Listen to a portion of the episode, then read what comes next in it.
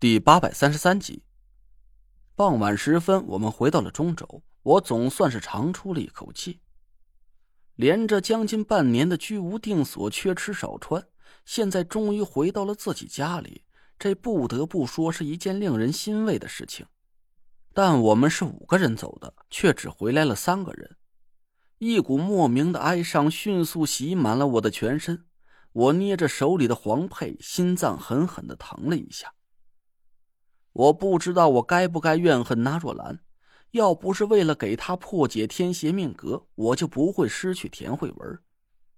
但我又对那若兰恨不起来，这是我们几个人各自的宿命，哪怕是没有那若兰，也会有张若兰、李若兰。总之，我和田慧文的命运是早就被人清清楚楚的写在剧本里的，这根本就不是一个那若兰能够改变的。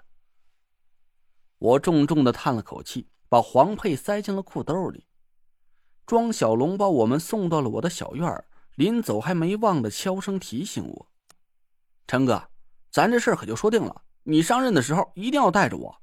还有我给你推荐的那些人，他们个个都是身怀绝技的，以后肯定对你有用。”我苦笑了一声，敷衍了几句，就把庄小龙给打发走了。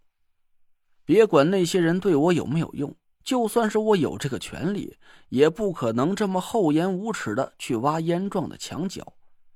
燕壮对我不薄，做人得厚道。郭永哲跟我简单告别之后，也离开了小院我关上了院门，看着空落落的院子，一股苦涩的味道涌上了我的嗓子眼儿。田慧文不在，这个家已经没有了家的味道了。唐果儿坐在客厅里默默垂泪。我也不知道该怎么安慰他了，只能给他倒了杯水，点了一些吃的，默不作声的陪着他坐了很久。唐果儿这才平静了下来。姐夫，从今天开始我没有姥爷了，以后我就好好陪着爸爸和妈妈。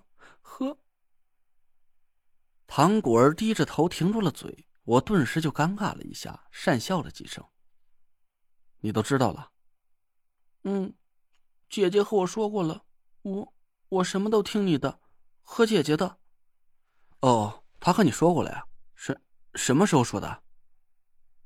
我没话找话，唐果儿愣了一下，似乎以前从来就没想过这个问题。什么时候？很久了吧？我奇怪的看着他，很久，嗯，很久了。唐果儿呆呆的想了一会儿。突然冒出了一句莫名其妙的话来，好像是很久以前，又好像是昨天才说过的一样。姐夫，我没骗你，是真的。我点了点头，相信了唐果儿的话。最近一段时间，我也时常会有这种奇怪的感觉，就好像脑子里突然就冒出了一些存在了很长时间的记忆。但不管我怎么回想，却想不起来自己到底是什么时候有了这些记忆的。甚至有时候，我都觉得这段记忆是在上一秒钟才被灌注进我的脑海里，只是我的那一瞬间走神了，没记住这段记忆的由来罢了。我叹了口气，理了一下杂乱的思绪。哎，我先送你回家吧。这事儿，你给我点时间。等我把该处理的事都处理完了，我去接你。唐果儿低头轻轻应了一声，场面有点尴尬。我赶紧结束了这个话题，给唐风打了个电话。唐风的语气很惊讶，还带着一丝兴奋：“陈大师，你们回来呀？哎呀，真好，真好！哎，果儿怎么没给我打电话呢？他和你们在一起吗？”我支吾了几声。都不知道该怎么和他说唐果儿眼睛失明的事儿了。唐总，我们刚回来，果儿和我在一起呢。他，唐风听我的语气不对，口气一下子紧张了起来。陈大师，果果儿他怎么了？他他不会是？唐风的声音颤抖的很厉害，我赶紧隔着电话连连摆手。哦，没有没有，你别多想，果儿他好好的，呃。也不是太好。哎，我一时半会儿啊也和你说不清楚。这样吧，我现在把果儿送回家去，咱当面说吧。哎哎，好，那就麻烦陈大师了。我和玲玲在家里等你。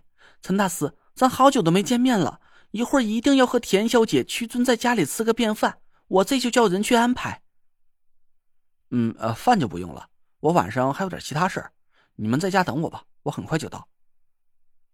我敷衍了几句就挂了电话。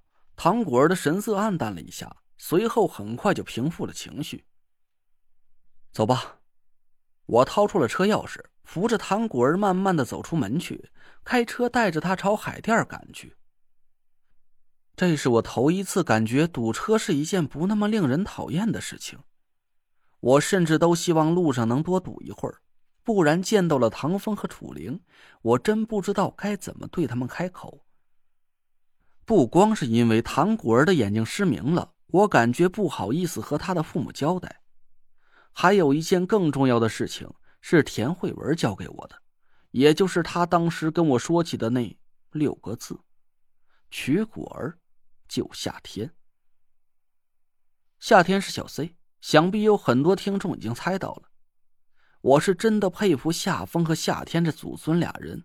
自从我到了中州之后，这一年多时间，我和他们见面的次数并不少，甚至夏天还大模大样的在我家里住过一段时间，但我却丝毫没发现他俩还有这么牛逼的隐藏身份。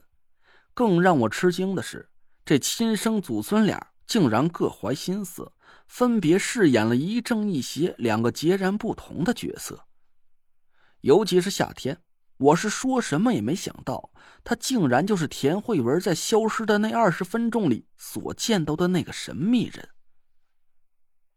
整个九凶之地的旅程，他一直都藏在暗处，默默的替我们化解了不知道多少凶险，我才能顺利的激活了五魁令和太医令，破解了那若兰的天邪命格。在地下冰川的入口。田慧文遭受到生死威胁的一刹那，夏天及时出手救了他一命。